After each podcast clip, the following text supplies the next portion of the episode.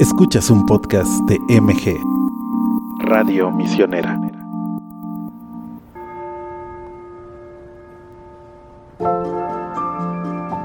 Los santos son amigos, protectores que desde el cielo nos guían, nos enseñan a vivir y nos señalan siempre el camino a Jesús. Cuando conocemos su vida, descubrimos que son hombres y mujeres como nosotros, cuya entrega al Señor fue ejemplar. Saber de su existencia y su legado nos ayuda a caminar y descubrir en nosotros el deseo de amar y seguir a Cristo. Escucha Misión Ser Santos, todos los lunes a las 3 de la tarde, por MG Radio Misionera.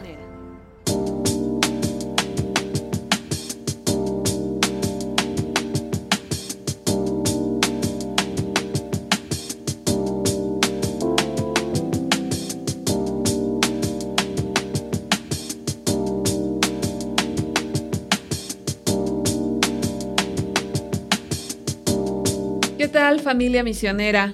Nuestros padrinos, colaboradores, misioneros, todos familia MG. Qué gusto saludarlos, qué gusto que estén con nosotros en nuestro programa Misión Ser Santos. Qué alegría, qué alegría poder ser santos.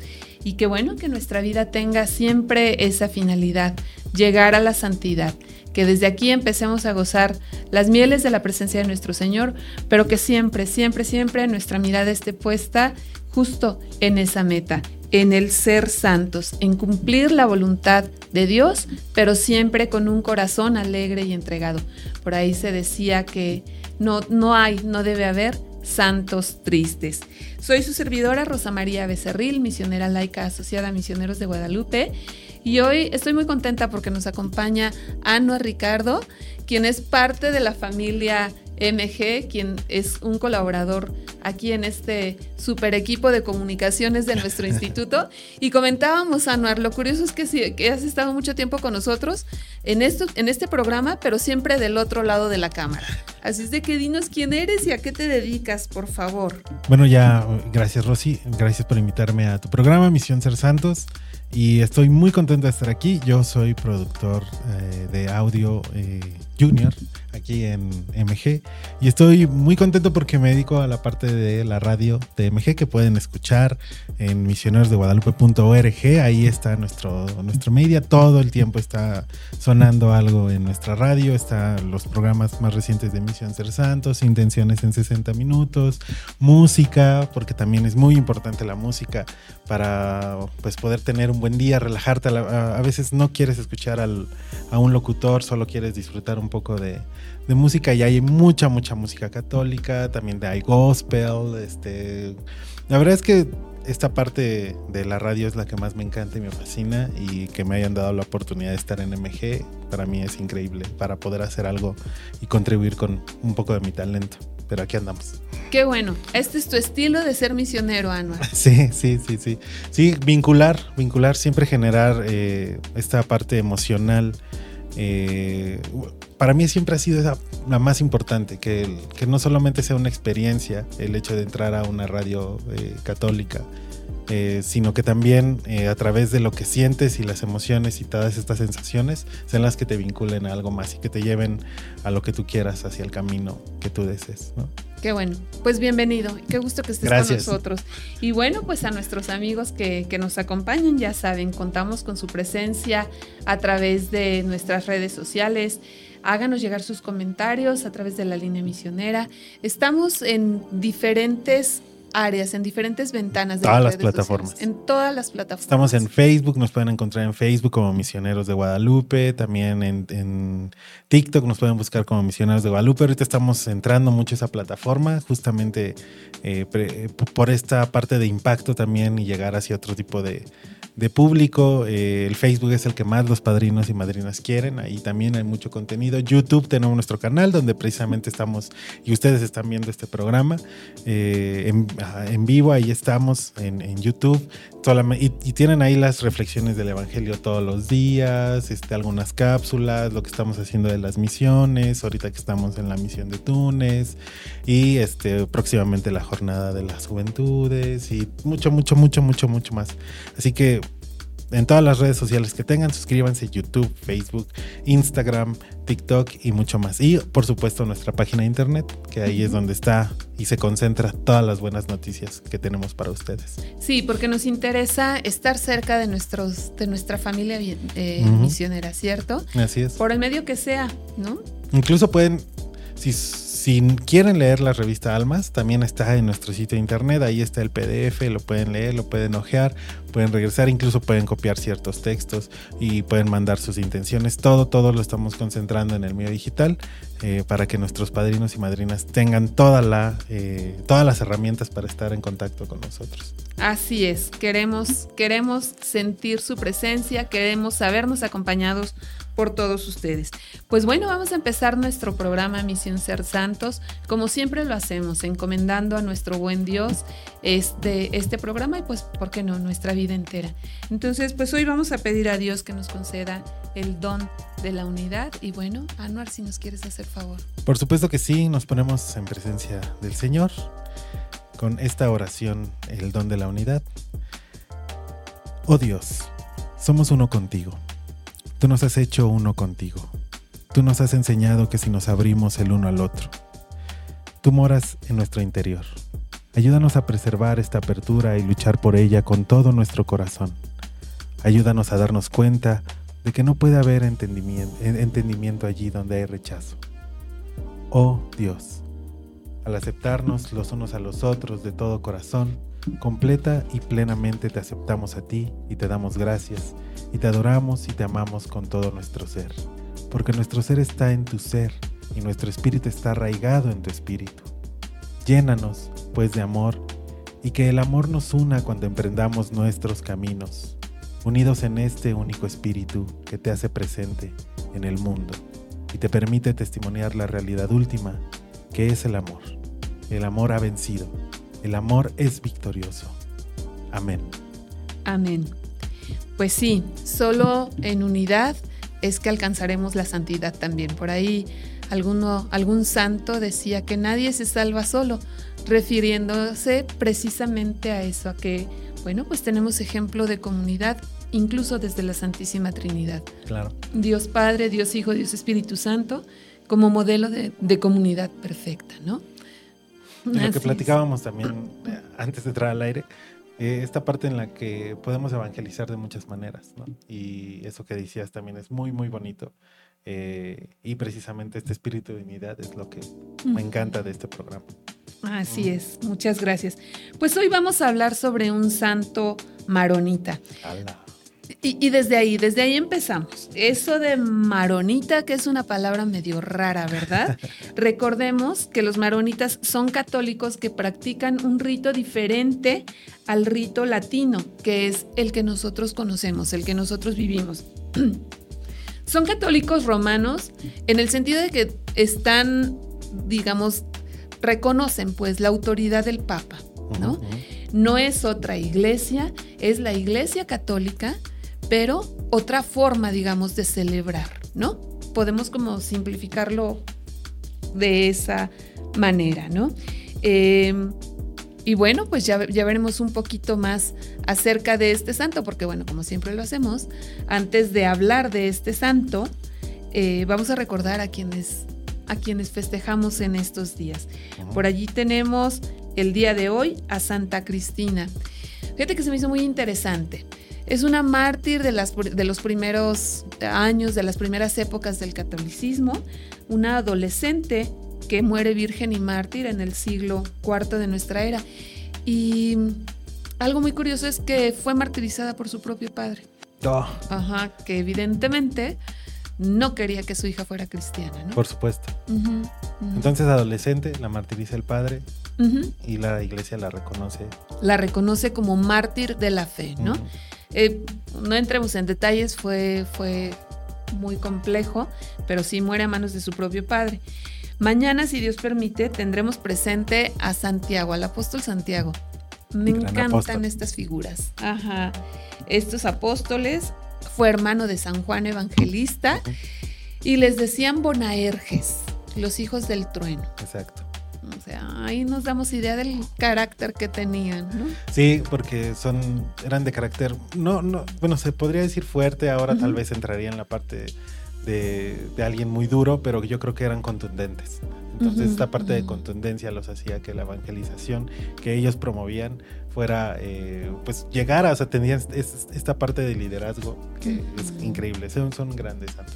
Sí, sí, sí recordemos también que, bueno, Santiago Apóstol fue el evangelizador de la, de la, actual España. Entonces, de alguna manera, la fe nos viene a través de la labor misionera de Santiago Apóstol. El miércoles recordaremos a Santa Ana y San Joaquín. Y no la estación del metro. Ándale. a ellos la tradición los señala como padres de la Santísima Virgen María. Se dice que, que, que, fueron padres ya, de, bueno, de la Santísima Virgen ya a una edad muy avanzada, ¿verdad?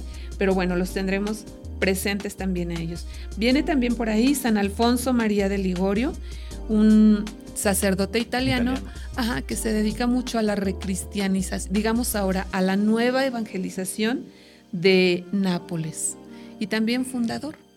Y es que Nápoles tiene una historia muy interesante, toda, toda Italia tiene una historia muy interesante, pero Nápoles en particular más, porque también es es interesante cómo estas ciudades reconstruyeron eh, su historia y también al mismo tiempo intentaron reinterpretar eh, las escrituras, ¿no? Sobre todo en el país eh, italiano donde está la Santa Sede, ¿no? Y lo que lograron hacer, o lo que logró hacer este San Alfonso, es que pues dijo, no, vamos a volver a, entender esta palabra, ¿no? Vamos a volver a hacerla otra vez para que vayamos por el camino que se debe de ir. Es también muy interesante.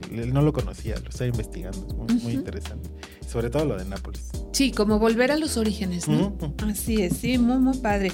Y luego, bueno, también fundador de una congregación que tiene presencia en todo el mundo, los Redentoristas. Vamos a acordar también, a recordar también en estos días a San Juan María Vianney, el santo cura de Ars. Una figura. A ver si no lo conozco. A ver. Sí, mira, él es el patrono de los sacerdotes, especialmente de los párrocos. Se dice mucho de él que tenía el don de la confesión. Haz de cuenta que llegabas, llegaban con él a confesarse, podía pasarse hasta 18 horas seguidas confesando. Imagínate lo que es eso, ¿no? Y que tenía como el don de, de facilitarte que reconocieras tus pecados, yo creo que hasta de los que no te acordabas, ¿no? De verdad. De, estas, personas que tienen este don impresionante de hacerte eh, hablar y te sueltas y al final es bueno. Ahí va tu penitencia, hijo. Sí, y, que qué importante es, ¿no? Porque normalmente cuando nos acercamos, digamos, de manera correcta a la, a la reconciliación, a la confesión, ciertamente también vas dolido, ¿no? En muchas cosas. Entonces, esa parte de, de alguien que no solo te escucha, sino que lo hace con empatía y que tiene el don de irte como guiando en ese reconocer tus propios errores, en ese sentir dolor por tus errores, pero a la vez perdonar y perdonarte a ti mismo. Mira, el perdón de Dios lo tenemos garantizado, ¿no? Con solo pedirlo, pero a veces qué difícil es perdonarnos nosotros mismos. Entonces se habla mucho de que el cura de Ars, el santo cura de Ars, tenía como ese don para las confesiones, que era una persona de, extracción eh, muy, muy humilde, quizá no humanamente sabio, digamos, no muy este, brillante, pero sí con un don impresionante, ¿no? Por algo se le considera patrono de los párrocos. Y bueno, pues no podemos dejar a un lado a la Santísima Virgen María. La advocación mariana en estos días es Nuestra Señora de los Ángeles. 2, de agosto. 2 de agosto. Se pone bastante interesante. Así es. Y bueno, retomando el tema de hoy, nuestro santo, ¿quién es? San Charbel de Macluf. y pues es, a mí me, bueno, surgió este programa de una manera muy curiosa y la invitación a este programa de una manera muy curiosa, porque mi nombre tiene origen libanés. Entonces, Anuar es eh, esta parte libanesa que mis padres y mis abuelos, eh, más sobre todo mis abuelos, tenían eh, este origen libanés. Y pues cuántos libaneses católicos hay en el mundo, hay muchísimos, ¿no? Y tienen, pero tienen como diferentes cosas, incluso hasta la celebración católica es distinta con, con, la parte libanés, pero me dije, Rosy, pues alguien que se acerque así como al, al nombre y, y, fue esta invitación a San Charbel, que no tenía yo la, el conocimiento completo de quién era y me pareció una historia súper interesante y es lo que vamos a hablar a continuación. Hoy hablaremos de eso y esta parte que tú comentas es importante, ¿no? La diferencia entre el rito latino y el rito maronita, que insisto, esto es importante puntualizarlo, sigue siendo iglesia católica, una santa católica y apostólica, ¿no? Y lo importante, es estamos en comunión con el Papa. De acuerdo. ¿no? Así es. Y bueno, también recordar, la comunidad libanesa en México es muy grande, es muy importante y se dice precisamente, Anuar, que México es uno de los lugares donde la devoción a San Charbel es más fuerte, ¿no? En buena medida sí, por la comunidad libanesa, pero también como el conocimiento y la devoción a este santo ha permeado no solo, digamos, más allá de esta comunidad libanesa. Así es de que hablaremos de San Charbel, este monje libanés que llega a la santidad de una manera muy especial, ¿no? Y que trasciende muy especialmente. Muy serio, es muy serio. Sí, muy padre, muy interesante su vida, ¿no? Como la de, la de todos los santos y que no tiene nada de aburrida. No, no, no, nada aburrida. Tiene unas anécdotas súper chistosas incluso. Así que las iremos platicando. Así es. Bueno, pues vamos antes de esto a un corte. Vamos a dar oportunidad a nuestros padrinos, a nuestra familia misionera de que se pongan en contacto con nosotros, como ya nos dijo Anuar a través de las redes sociales, pero también de la línea misionera 800 00 58 100. Esperamos sus comentarios. Gracias. Llame ya. Llame ya.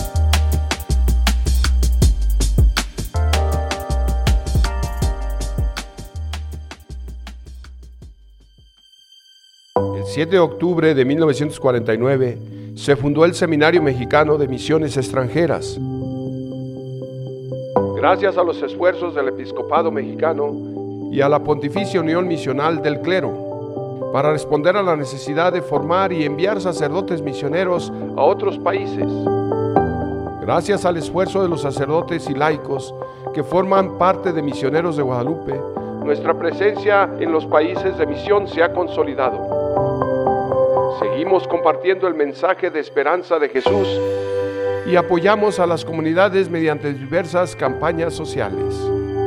Misioneros de Guadalupe es sostenido por el pueblo mexicano gracias a todos nuestros padrinos y madrinas en todo el país. Únete a esta gran familia misionera. Visítanos en misionerosdeguadalupe.org. Misioneros de Guadalupe. Alegría, agradecimiento y generosidad. Con Santa María de las Misiones Misioneros de Guadalupe.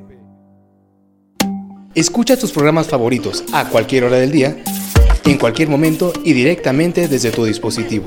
MG Radio Misionero. Búscanos en tu aplicación de podcast favorita como Misioneros de Guadalupe. Síguenos y sé parte de la misión.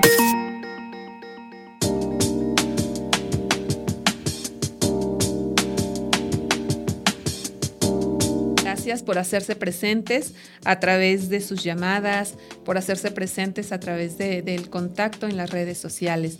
Y bueno, antes de entrar propiamente en materia de San Charbel, o hagámoslo de una manera diferente, ¿verdad? A partir de este programa tenemos, tendremos un extra justo en esta parte. Platícanos, Anuar, por favor. Bueno, es eh, una, un, un, honor presentar estos trabajos que estamos haciendo aquí en MG, sobre todo para dar a conocer los santos también de otra manera eh, para nuestra comunidad, por ejemplo, en TikTok o en Instagram. Que pues sí tenemos a nuestros padrinos y madrinas, pero también estas juventudes que están ávidas de la palabra del Señor, de conocer a Jesús, de conocer a María y todos estos grandes santos, pues tenemos esta eh, iniciativa de contar las historias de manera diferente. Así que espero que disfruten este pedazo de video que es una joya y volvemos aquí en Misión Ser Santos. Así que vamos a ver la historia de San Charbel en un minuto. Vamos a verla.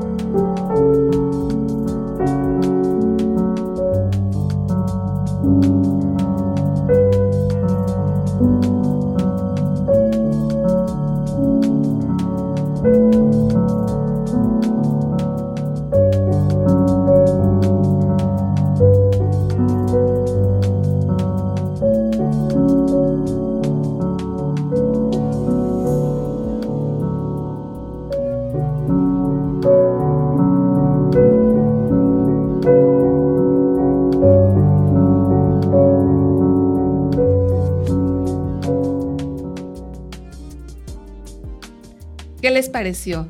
¿Qué forma tan amena de presentar un resumen así breve, como tú dices, en lo inmediato de, estas, de esta cultura actual? ver la vida de San Charbel en un minuto. Oye, qué buenas iniciativas está teniendo nuestro equipo de comunicaciones. ¿eh? Muchas, muchas felicidades. Hombre, es un placer. Siempre estamos, queremos innovar, queremos hacer cosas diferentes y esta es una de ellas. Y si les gusta, si no les gusta, si, les, si, si tienen alguna sugerencia o quieran también hablar de algún santo en particular, aquí hacemos la chamba. Yo ya invitando a Rosy, involucrando a Rosy de una vez. Pero si quieren hablar de algún santo que a lo mejor no hemos hablado aquí en Misión Ser Santos o Rosy no ha hablado en Misión Ser Santos, pueden escribirnos y mandarnos todos sus mensajes, sugerencias, que precisamente la retroalimentación es la que construye esta gran comunidad. Así es, muchas gracias. Gracias también a, a nuestro instituto por el apoyo Ajá, sí, por y bueno, por ese, ese deseo de estar en contacto con nuestros bienhechores. Pues bueno, hablemos de San Charbel. Charbel o Charbel, ¿no? Es ambas, yo buscando, me doy cuenta que ambas formas de pronunciarlo, Ujú. Charbel o Charbel, es, es correcto. Él nació en un país del Oriente Medio, en el Líbano, concretamente en una comunidad llamada Becuacafra, En este país árabe, el Líbano, ubicado al oeste de, de Asia. Nace un 8 de mayo de 1828 y nace en el seno de una familia grande, ¿no? Una familia Muy, campesina. bueno, sí, grande. Y grande porque esta mano de obra campesina que siempre se necesita, pues es, o sea, necesitamos sobrevivir. ¿Cómo le hacemos? Generando mano de obra, teniendo muchos, muchos hijos. Muchos, muchos hijos. Y él era parte también de esta familia. Era el quinto hijo de Antun Makluf y Brigitte Chidak. Chidiak. Chiriac, así es, Chiriac. Estos, ajá. no, estos apellidos libaneses complicados. extranjeros, ¿verdad? O sea, uno siempre se hace, se le lengua la traba. Pero bueno, él nace hijo de Antún y de Brigitte, eh, ¿sí? Fíjate, una familia, vamos, de mucha fe, ¿no? Uno de los, de los detalles es que él es bautizado a los ocho días de nacido, recibe el nombre de Yusef Antón, o sea, José Antonio, y bueno, pues no, no le fue fácil la vida a San Charbel desde sus inicios, ¿no? Porque a los tres años su padre es enrolado en el ejército turco en una guerra que se tiene de- entre Turquía y Egipto y muere cuando regresaba a casa. Sí, es herido y bueno, al, al ser herido lo trasladan, lo intentan trasladar, intentan que llegue a su casa. No, son los 800, así que no es como que tengamos unas guerras modernas donde haya una cruz roja que atienda a los heridos. Estas heridas que recibe lo dejan muy muy mal y no alcanza a llegar a su a su hogar y lamentablemente pues. Pierde, pierde Sí, la sí, sí. Y la mamá, Brigitte, se hace cargo entonces de esta familia que ya decía, ya decíamos numerosa, ¿verdad? Pero andando el tiempo, Brigitte eh, encuentra a, a alguien más en su vida, ¿no? O sea, cuida por mucho tiempo de sus hijos, ella sola, pero andando el tiempo se encuentra a, a un hombre que era, bueno, también muy devoto, un hombre de mucha fe, con quien se casa. Ujú. Y andando el tiempo, este hombre, el padrastro de San Charbel, se hace sacerdote. Así es. Ajá. Recordemos esta parte, o sea, en el rito maronita es posible que los sacerdotes sean casados, sean hombres casados, ¿no? Digamos un poquito a semejanza de nuestros diáconos permanentes, ¿no? Mm, claro, exacto. el, el rito latino, ¿no? Entonces, este, pues es, es muy curioso porque Yusef, más tarde Charbel, empieza a- como a conocer más desde dentro a la iglesia, empieza a conocer el, ministerio sacerdotal precisamente por la cercanía con su padrastro, ¿no? Un hombre que además, cabe recalcar, amó a los hijos de- del primer matrimonio de Brigitte como si fueran propios, ¿no? Los cría como si fueran propios. Yusef, decíamos, se interesa por, por el ministerio sacerdotal precisamente por el ejemplo de su padrastro. No, un ejemplo de su padrastro con esta misericordia eh, de parte de él, con un gran acto de amor, ¿no? Porque es finalmente un gran acto de amor el, el tener a estos hijos eh, de otro matrimonio. Y eso, pues, eh, yo creo que también inspira a Yusef, ¿no? Porque Ujú. es alguien que le da esta confianza para ejercer lo que quiere. Y si alguien ya te da esta confianza, pues continúas con este camino. Y si él eh, tuvo esta, pues, esta guía, eh, se, puede, se podría decir o se podría concluir también que su padrastro era un gran, un gran hombre, ¿no? Una gran persona que lo orientó para que él siguiera también este camino. Y es la figura paterna para Ujú. Yusef. O sea, él pierde a su padre siendo niño. o sea, yo niño. creo que pocos recuerdos tendría de su padre biológico. Y el padrastro es quien hace las veces de padre, ¿no? Entonces también dentro de como de esta generosidad o de esta visión tanto de su padrastro como de Brigitte, de su mamá, pues eh, Charbel, Yusef, todavía Yusef, es enviado a la escuela de, de la localidad Es correcto. cabe señalar también algo, o sea, él traía ya lo suyo, ¿no? Pero fue como bien guiado por, por, el, por sus padres, ¿no? Digamos. Y qué mejor que en la adolescencia, digo, siempre se inician estos estudios sacerdotales desde la adolescencia, pero en la adolescencia ya tener este camino, no solamente ya definido casi, casi desde, desde su alma, sino ya también ejercerlo con esta guía, creo que eh, ya sabemos para dónde va este buen camino. Desde muy jovencito, an- eh, Yusef era así como muy dado a la oración, lo envían a la escuela, evidentemente también le piden que, que tenga como una labor en la casa y lo hacen pastor del rebaño de ovejas que tenía la familia. Y entonces en este, en este actuar suyo como pastor, en este oficio suyo, también encuentra como esos momentos de soledad que le ayudaban a, a tener ese encuentro con, con Dios a través de la oración. ¿no? Él, muy cerca, se comenta que cerca de los pastizales a donde solía llevar al rebaño, encuentra una cueva Cueva. y que bueno, pues dejaba que el rebaño pastara y él se iba a la cueva a hacer oración por horas y horas, ¿no? El bullying presente desde siempre.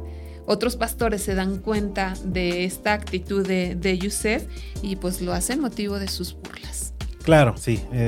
es, eh, insisto, es esta parte adolescente donde estás con jóvenes y pues bueno, los jóvenes también te van a te van a ahí hacer burlas sobre esto que haces, pero es también una gran metáfora esto de retirarte a una cueva a orar, es prácticamente el inicio de este que, al, que se puede a veces calificar como un cliché, ¿no? Del monje que se va a orar a una cueva en solitario. Pero pues él lo va encontrando, él lo va haciendo, él, él encuentra esta cueva, se siente bien estando orando con el Señor, platicando con él. Entonces es muy importante eh, y también, insisto, una metáfora de lo que nos dice la Biblia de, bueno, cierra los ojos, enciérrate en tu habitación y ora, ¿no? Entonces es muy importante también lo, lo- lo que hace y pues estas burlas le pasaban sin pena ni gloria, seguramente, porque estaba en otro, en otra, totalmente en otro, en otro momento, ¿no? Es impresionante. También es importante señalar que dos tíos maternos de, de Yusef eran monjes eh, maronitas, ¿no? Entonces, ya, y también ermitaños. Entonces yo creo que él va viendo toda, toda Es que siempre decimos que las vocaciones nacen en familia, ¿no? Siempre.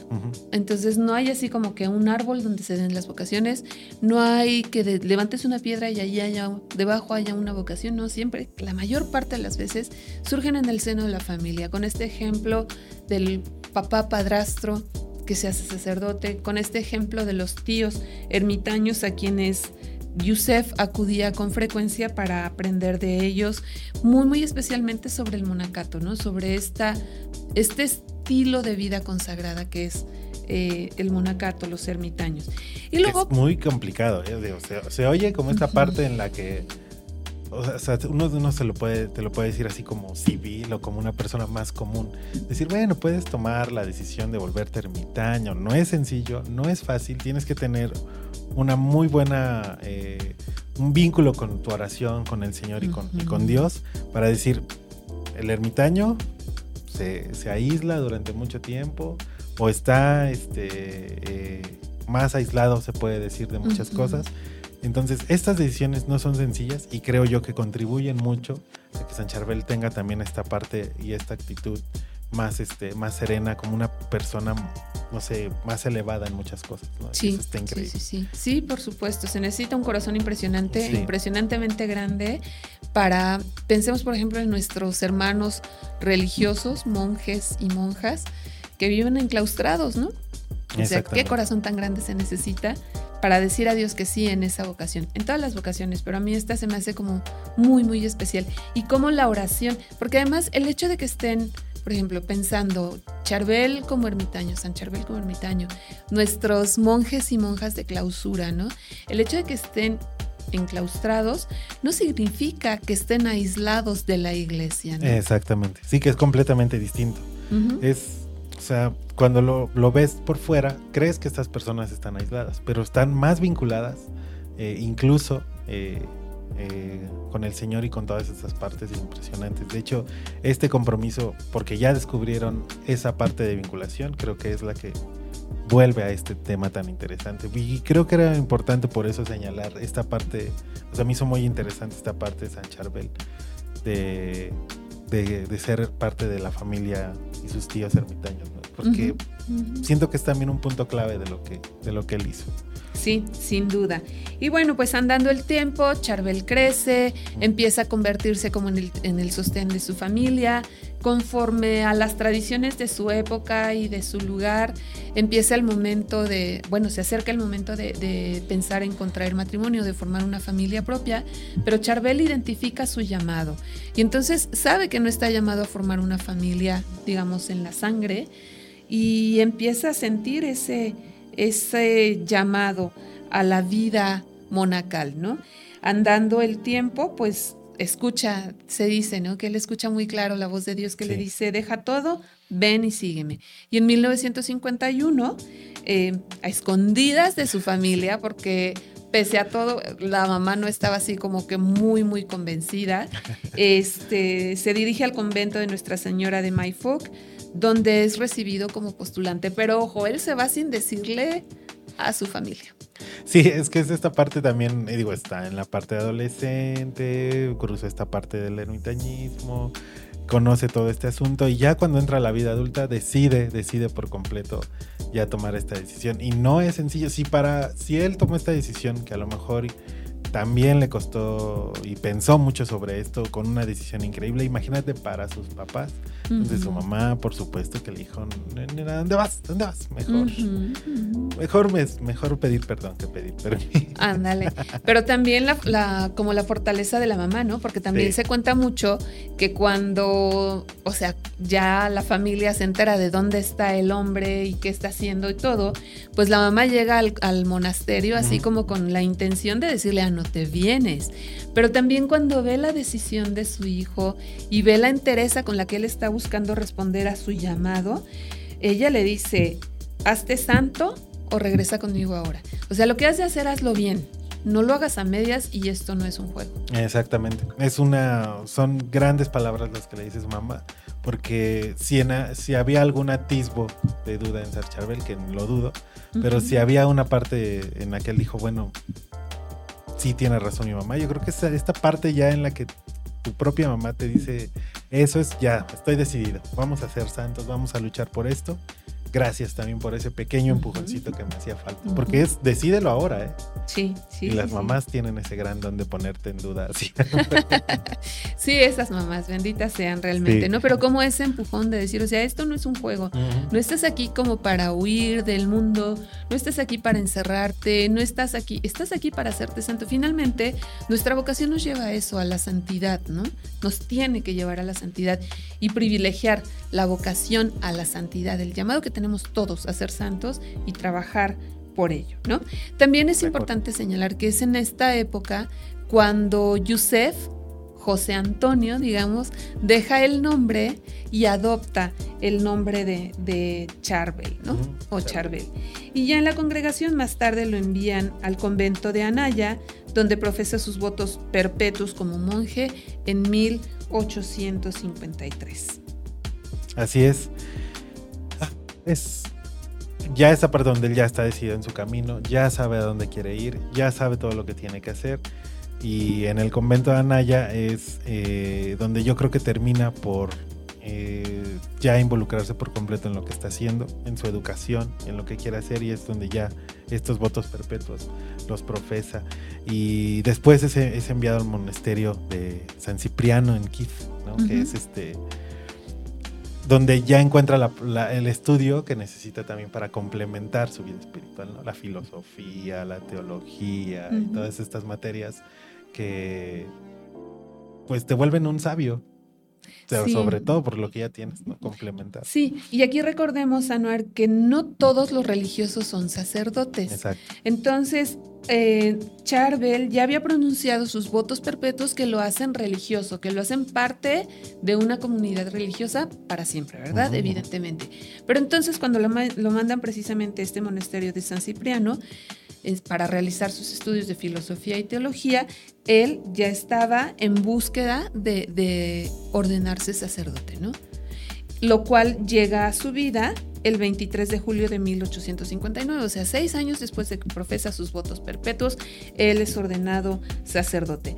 Regresa a Anaya por órdenes de sus superiores y pasa una vida ejemplar, ¿no? Ahí inicia un tiempo de mucho trabajo cuidando enfermos, pastoreando almas Ah, y también realizando labores manuales muy, muy humildes. No era de que ya yo soy el sabio, el que yo todo lo sé, el muy buenazazo y esto ya no me corresponde, ¿no? La necesidad, la grandeza de la humildad, ¿no? Eh, Es También que ahí. esa es una de las grandes características de los santos, es esta parte de humildad, donde eh, pues aterrizan todo lo que ellos saben y todo lo que conocen y todo lo que han vivido para ayudar al prójimo, para ayudar a los demás.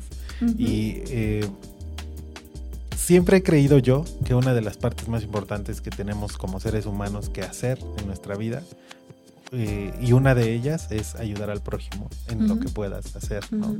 Y eh, pues estos santos, en este caso en Charbel, es un gran ejemplo de ello. Siempre hay que dar ayuda por el que más lo necesita, ¿no? Sí. Y eso está increíble. Se habla también de que su guía espiritual, uno de sus grandes profesores de, de teología, eh, le dijo, ser sacerdote es ser otro Cristo. Sí. Y para llegar a serlo no hay otro camino que el Calvario. Y le invitaba, comprométase sin decaimiento que Jesús le ayudará. Y esto marca mucho la vida de Charbel.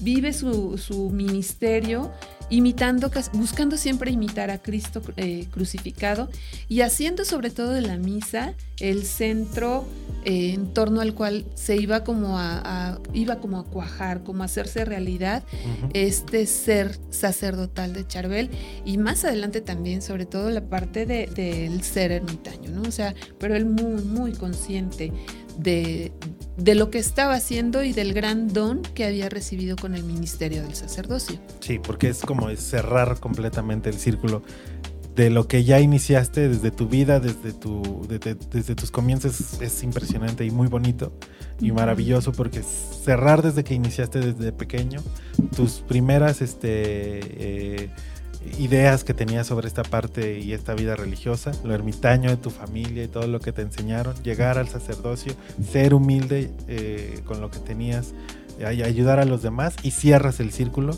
eh, con estas palabras, con estas frases y la autorización para volverte er- ermitaño, Ermitaño. y. Es, un círculo impresionante. Sí, así es. 16 años después de haber sido ordenado sacerdote en mil- 1875, él pide autorización para vivir como ermitaño, se le concede, empieza su vida como ermitaño el 13 de febrero de 1875 y así va a pasar 23 años. Sí, 23 años, hasta su muerte el 24 de diciembre de 1898. Se dice que rezaba siete veces al día, o sea, como estructura, toda, como que todo su día transcurría en oración, ¿no? Exacto. El, el hora et labora de, de algunas otras em, congregaciones religiosas, pero él tenía así como siete veces al día la liturgia de las horas, eh, esta parte de una vida ascética, de, de como la parte de la mortificación del cuerpo encaminadas al logro de la virtud, la penitencia, pero también el trabajo manual. y el sacrificio. que El es comer un sacrificio. solo día, por Ujú. ejemplo, una vez al día nada más. Este, esta parte de sacrificio donde todo lo que haces y ofreces tu vida eh, y como parte, pues no una penitencia, pero sí una, como una ofrenda, pues llevas esta, esta comida una vez al día y es impresionante, Ujú. que pues alcanzas cierto nivel de elevación espiritual, no sé cómo decirlo. pero Sí, el ayuno que, que al, al aprender a mortificar tu cuerpo, al aprender a... Como, como que no es tu cuerpo, no son tus instintos, no es esta parte meramente física y humana la que rige, sino que encima de lo humano hay algo espiritual, por encima de lo humano está la parte espiritual y bueno, pues eso es lo que, lo que busca y lo que alcanza Charbel. El padre Charbel, bueno, muere en el monasterio maronita de, Anaya, cuando, ya lo habíamos dicho, el 24 de diciembre de 1900, perdón, 1898. Se dice que fue debido a un accidente cere- cerebrovascular que le provoca parálisis. Y él alcanza, o sea, ya en vida se hablaba mucho del don de consejo que él tenía, de como de que podía ayudar de una manera muy patente, muy evidente a quienes se acercaban a él, pero después de muerto o a partir de su muerte Dios empieza a dar algunas señales importantes, ¿no? Su cuerpo, por ejemplo, se ha mantenido incorrupto, completamente. Se dice que incluso, ah, imagínate, se dice que incluso tiene la temperatura de una persona viva, Sí, sí, lo que estaba leyendo es impresionante esa, esa parte. Que exuda un líquido similar a la sangre. Se hablan de fenómenos de luz que muchas personas, o sea, relacionados con su cuerpo, que muchas personas han presenciado. Y bueno, la, la iglesia maronita dice, no va a haber culto formal a Charbel, sino hasta que la iglesia pronuncie como el decreto de, la, Sí. de, de santidad, ¿no? Es este, es, es interesante, es impresionante, pero bueno, de, de entre los santos, cuyo cuerpo se mantiene incorrupto. Incorrupto es un... eh, y aparte de todo ya, ya tenía fama como sacerdote en vida. Y entonces, eh, después de su muerte, sigue teniendo más, más y más y más, más y más fama, al grado que en la actualidad, toda esta fama que tiene, y hay que lo conoces, aunque no sepas su historia de San Charbel, sabes que está ahí, es una figura emblemática, es un ícono como tal, y...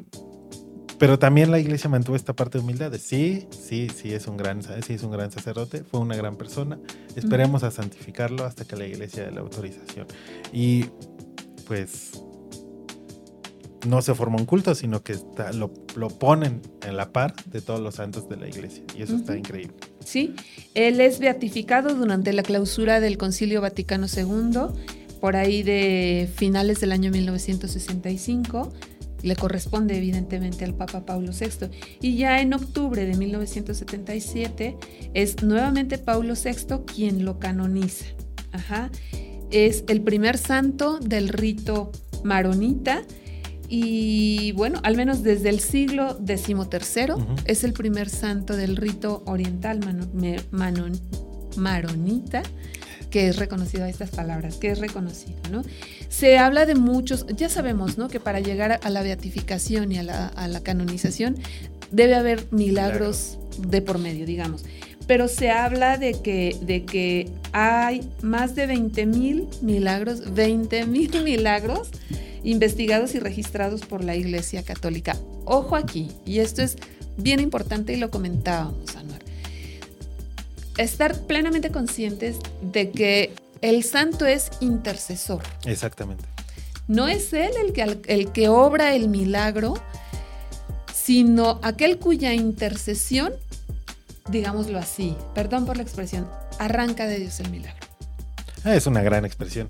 Es, es bonita porque a veces le damos connotaciones negativas a las palabras, pero es, es exactamente eso. Dios, Dios da esa, esa, esa gran facilidad, esa gran, ese gran amor y cariño.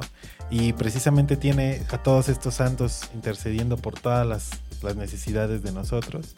Que, que sí, prácticamente es como si le dijeras, Dios, realmente lo necesito, realmente lo necesitamos, realmente esta persona necesita ayuda. En el caso de San Charbel, 20 mil personas necesitan Ujú, ayuda. ujú. Así que vamos. A hacer eh, esto por las personas que lo necesitan. 20 mil se, se, oye mucho, pero seguramente eh, San Charbel con toda esta grandeza que tiene eh, intercedió por muchas personas. Y 20 mil siento yo que como son así los investigados y casi casi comprobados, yo creo que hizo un poco y un poquito más. Imagínate la capacidad de, de este, de este gran, de esta gran, de este gran persona, ¿no? Y este gran santo. Sí.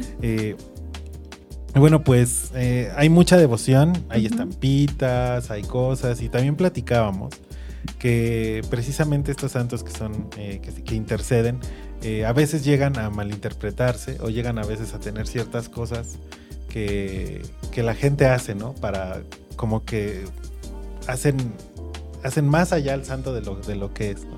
Y platicábamos precisamente de estas cosas curiosas que hacen de poner eh, las mandas, de hacerle cositas a, de que le pones, le pones un listoncito y se lo amarras a la figura del santo. Y eh, pues es importante que como iglesia, aunque la iglesia ha aceptado muchas cosas de parte de estas como de partes antropológicas, donde aceptamos Devoción ciertos rituales popular. y devociones populares, pues también es importante de distinguir que San Charbel o muchos santos, pues estas cosas no necesariamente son parte de ellos. O sea, no, San Charbel nunca dijo, ah, pónganme listoncitos en, en la figura para que yo les interceda el milagro, porque pues los santos no están ahí para cobrar una, una manda, ¿no? No están ahí para cobrarte a ti o para, o para que le hagas mal a otro, entonces no serían santos y estaríamos hablando de, una, de unas cosas que no, que no van, ¿no? Entonces, muy importante que tengamos en cuenta que los santos son intercesores, que les estamos dando eh, nuestras oraciones a Dios para que ellos intercedan por nosotros. Y si ustedes piden un mal o algo así, pues no, no va por ahí. Sí, No sí, va sí. por ahí. Sí, sí, sí, es importante, es muy importante remarcar esto. Y vamos a hablar precisamente un poquito al respecto ahora que regresemos de, de corte. nuestro segundo corte.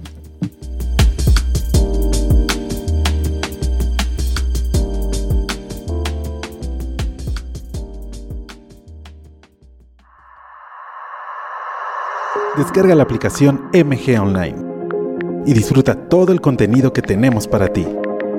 También puedes hacer donativos, leer la revista Almas, escuchar MG Radio Misionera, enviar tus peticiones de intención y llamar a la línea misionera, Bienvenidos a Misioneros de Guadalupe.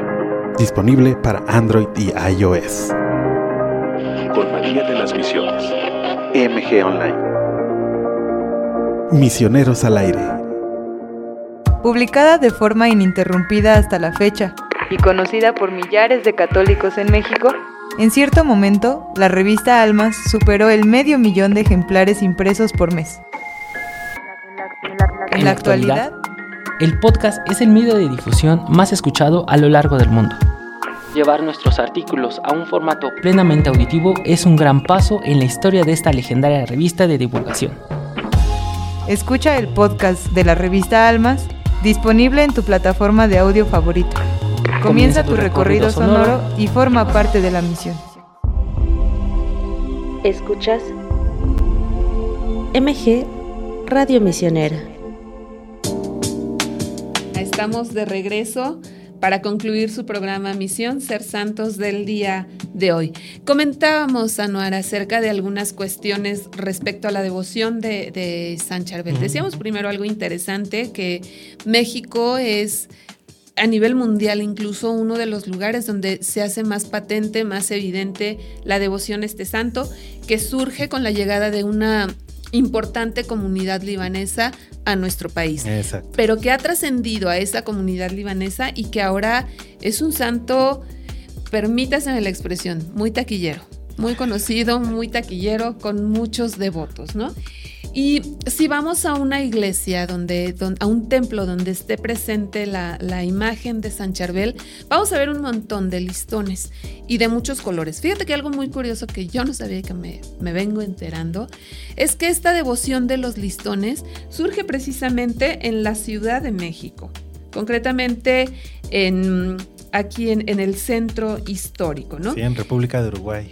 Así es una devota de San Charbel quería dejarle el recadito de por favor te encargo, ¿no? Entonces como no tenía un papel en que escribir, la señora venía de que había comprado algunas cosas, entre ellas listones, en una mercería de estas que abundan en el centro, y se le ocurre escribir la petición al santo en el listón o en un trozo del listón que había comprado, ¿no? Así de, te pido por favor, alcánzame de Dios esto, intercede por mí con esto, ¿no? Y entonces lo ata a la, imagen de San Charbel y así empieza la historia de los listones, ¿no?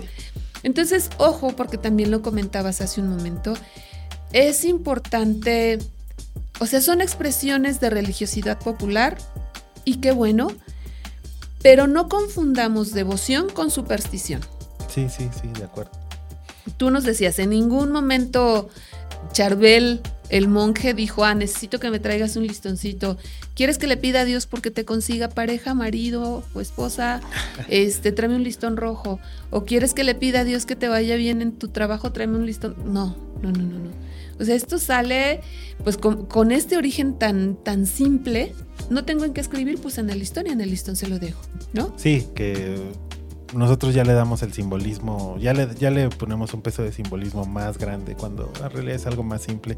Que está bien, siempre pedir por alguien o por algo, eh, o desearle el bien a alguien en esto de la bendición, ¿no? de la, del bien decir y todo eso, pues eh, está bien, porque principalmente le estás dando o generando buenas cosas a las personas por las que pides. Ya cuando creo yo que si también transgredes, cuando agarras a uno de estos santos y pides por algo mal para alguien más, ¿no? Eso sí yo creo que ya está muy, muy terrible. Pero esta parte antropológica de la religiosidad popular, creo que sí llega a veces a nutrir también parte de, los santos, ¿no? Y eso está bien, pero sí hay que distinguir entre religiosidad y, y superstición. Sí, sí, sí. Recordemos que la superstición no es algo que vaya con nuestra fe católica, ¿no? O sea, recordemos también, lo, lo dijiste y hay que reiterarlo, o sea, los santos son intercesores es Dios quien obra, digamos, atendiendo los ruegos de, que presentamos a través de San Charbel, ¿no? Pero no es San Charbel. Dicho sea con todo respeto, ni siquiera es la Santísima Virgen María quien obra, sino que son nuestros intercesores. María, intercesora por excelencia, y todos estos santos, ¿no? Que, que nos obtienen de Dios estos favores, pero que no, no son ellos. Y esta parte que también se menciona, o sea, cuidado, cuidado con, estas supersticiones. Ah, ¿quieres pedirle el mal para tu enemigo? O sea, empezando por considerar que tenemos enemigos, aguas ahí, ¿no? Pero luego, ¿quieres pedirle que le vaya mal, no? Ah, llévale un listón negro, aguas comentábamos, ¿no? Fuera de, cámaras, que, por ejemplo, te dicen, ten cuidado con el santo fulanito porque te hace el favor pero te lo cobra. Entonces eso ya son supersticiones, tengamos cuidado. Mucho cuidado. No degrademos la devoción a superstición. Son cosas totalmente diferentes, son tan opuestas como el día y la noche y no se complementan entre sí. Entonces, aguas con eso. Sí. Y bueno, pues terminemos nuestra, nuestro programa del día de hoy. No sabes qué gusto me dio que estuvieras con nosotros. Esperamos que haya más ocasiones. Sí, claro. Y este, pues vamos a, a, eso, a tener presente a este nuevo intercesor. Si no lo conocían, déjenos saber este, qué les pareció. Fue muy breve el resumen. Busquen, busquen acerca de los milagros que ha alcanzado de Dios San Charbel. Son muy interesantes. Este, comuníquense con nosotros, déjenos saber qué les pareció el programa, si hay algún santo en particular de, quien quisieran conocer y, bueno, pues vernos, vernos en el siguiente programa. Vamos a terminar nuestro programa con una oración precisamente a San Charbel, por favor. Pongámonos en las manos del Señor, oración final a San Charbel. Oh Santo Venerado, tú que pasaste tu vida en la soledad, en una ermita humilde y retirada, que no pensaste en el mundo ni en sus goces y que ahora gozas de la presencia de Dios Padre, te pedimos que intercedas ante Él por nosotros, para que nos bendiga, ilumine nuestra mente y aumente nuestra fe, que fortifique nuestra voluntad para, que, para seguirle fielmente en el camino al que nos han llamado y, nos dé perseverancia en la oración. Por tu intercesión, Dios Padre, Hace milagros y realiza prodigios sobrenaturales, cura a los enfermos y devuelve la razón a los perturbados. Devuelve, la vista a los ciegos y el movimiento a los paralíticos. Alcánzanos en, en Él las gracias que necesitamos para hacer el bien y evitar el mal. Pedimos tu intercesión en todo momento, sobre todo en la hora de nuestra muerte. Amén. Amén. Pues sí, que San Charbel se vuelva amigo nuestro, que se vuelva nuestro intercesor ante Dios Padre. Así es. Así es. Muchas gracias de nuevo, Anuar, qué gusto. Y pues a nuestros amigos nos vemos dentro de dos semanas, si Dios permite. Vamos a hablar de una santa grandotota una mujer considerada doctora de la iglesia y no de épocas lejanas, fue del siglo pasado, de mediados del siglo pasado. ¿De quién hablamos? Ya, vamos a saber. Muy interesante. Así es. Nos vemos en dos semanas. Gracias nuevamente, Anuar. Un placer. Gracias, familia misionera. Seguimos en contacto con ustedes. Hasta pronto.